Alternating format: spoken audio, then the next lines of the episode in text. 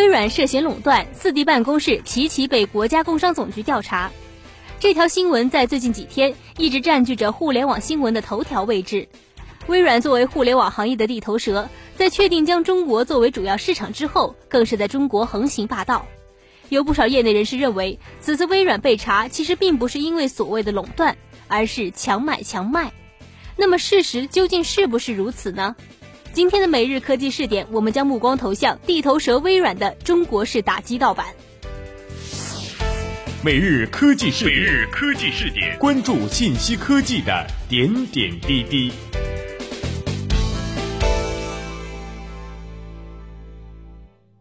微软此次涉嫌垄断，并不是传言中的捆绑销售的问题，而是利用市场垄断地位强买强卖。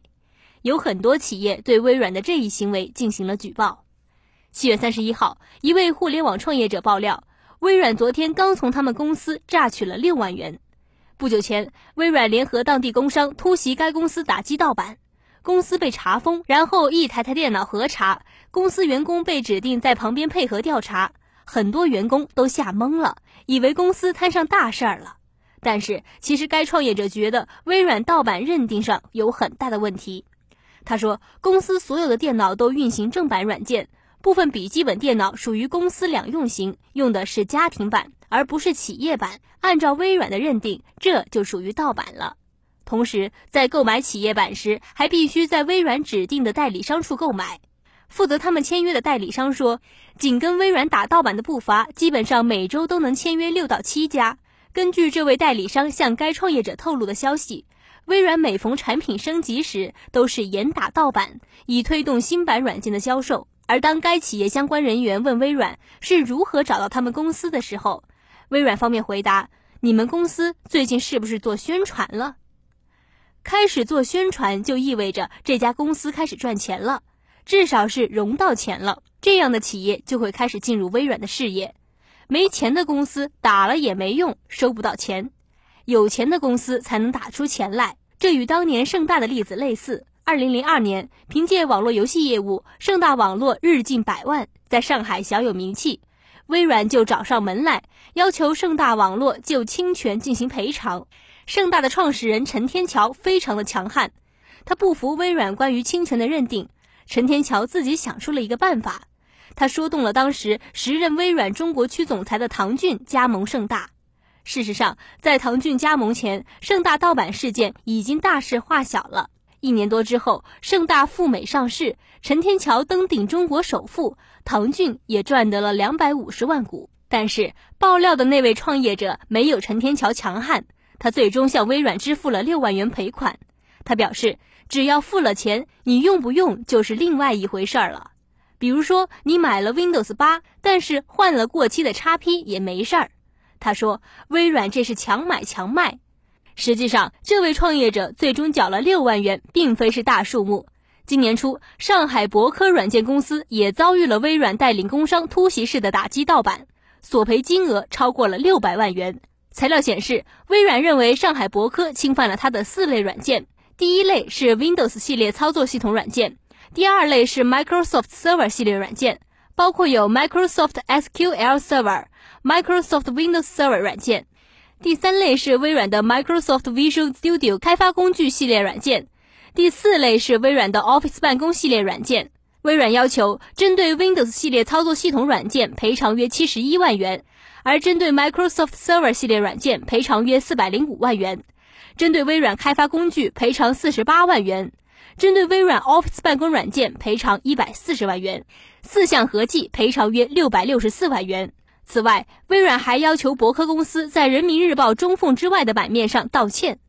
博科公司相关负责人表示，公司合计有超过四百五十台电脑，两百五十台装的是 Linux 操作系统，另外有约两百台，部分从联想等 OEM 厂商处采购，自带 Windows 系统，还有一部分是员工携带到公司的电脑。按照微软的认定，这部分产品只能私用，不能在公司用了就是盗版。Microsoft Server 系列软件全都是正版软件，但是根据微软规定，这些软件限定使用人数，博科公司使用人数并没有超过。但是时有客户用博科的设备做测试，微软认定这些使用超出了人数的限制。上述负责人特别不明白，博科的客户都是银行、制造等行业客户，用微软的软件测试，其实是在帮微软推广产品。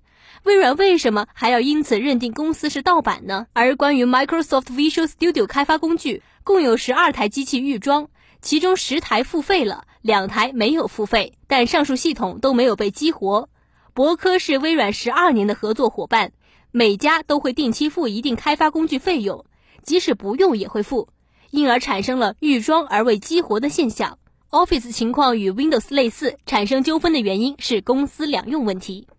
面对微软式的强暴力，陈天桥并不是起来反抗的第一人。反抗微软第一人是亚都的何鲁敏。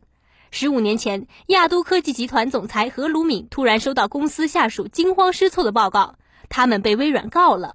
来自北京市第一中级人民法院的一纸传票，赫然告知北京亚都科技集团侵犯计算机软件著作权，微软要求亚都科技赔偿两百二十万元，其中包括律师费及诉论费。起诉状后面还附有时任美国国务卿阿尔布赖特和时任华盛顿州州务卿芝罗亲笔签名的证词。何鲁敏决定反诉。十五年前，何鲁敏提出的反对微软诉讼的理由与十五年后博科颇多相似。亚都公司的软件是完全合法的正版产品，所谓公司 PC 机装载的盗版软件，纯属部分员工的个人行为。这一官司的结局出乎微软意料之外，微软败诉。受这一事件影响，微软中国总经理吴世宏于当年八月离职，微软中国总裁杜嘉斌也离职，何鲁敏则成为反对微软专利霸权的民族英雄。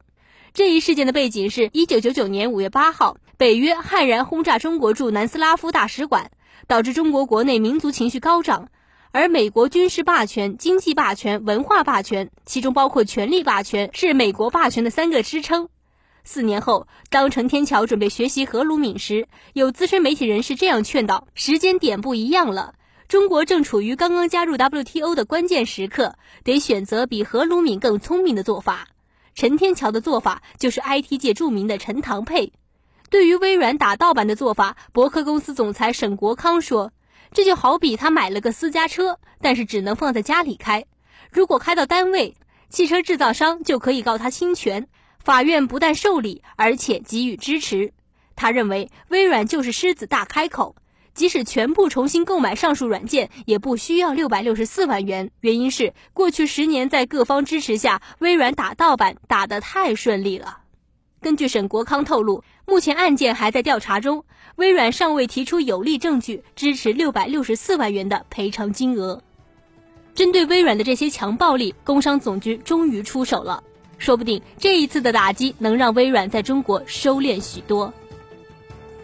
以上就是本期每日科技视点的全部内容，感谢您的收听，我是梦琪。如果您喜欢我们的节目，欢迎加入 QQ 群，群号是二四六零七二三七零二四六零七二三七零。听众朋友们，我们下期再见。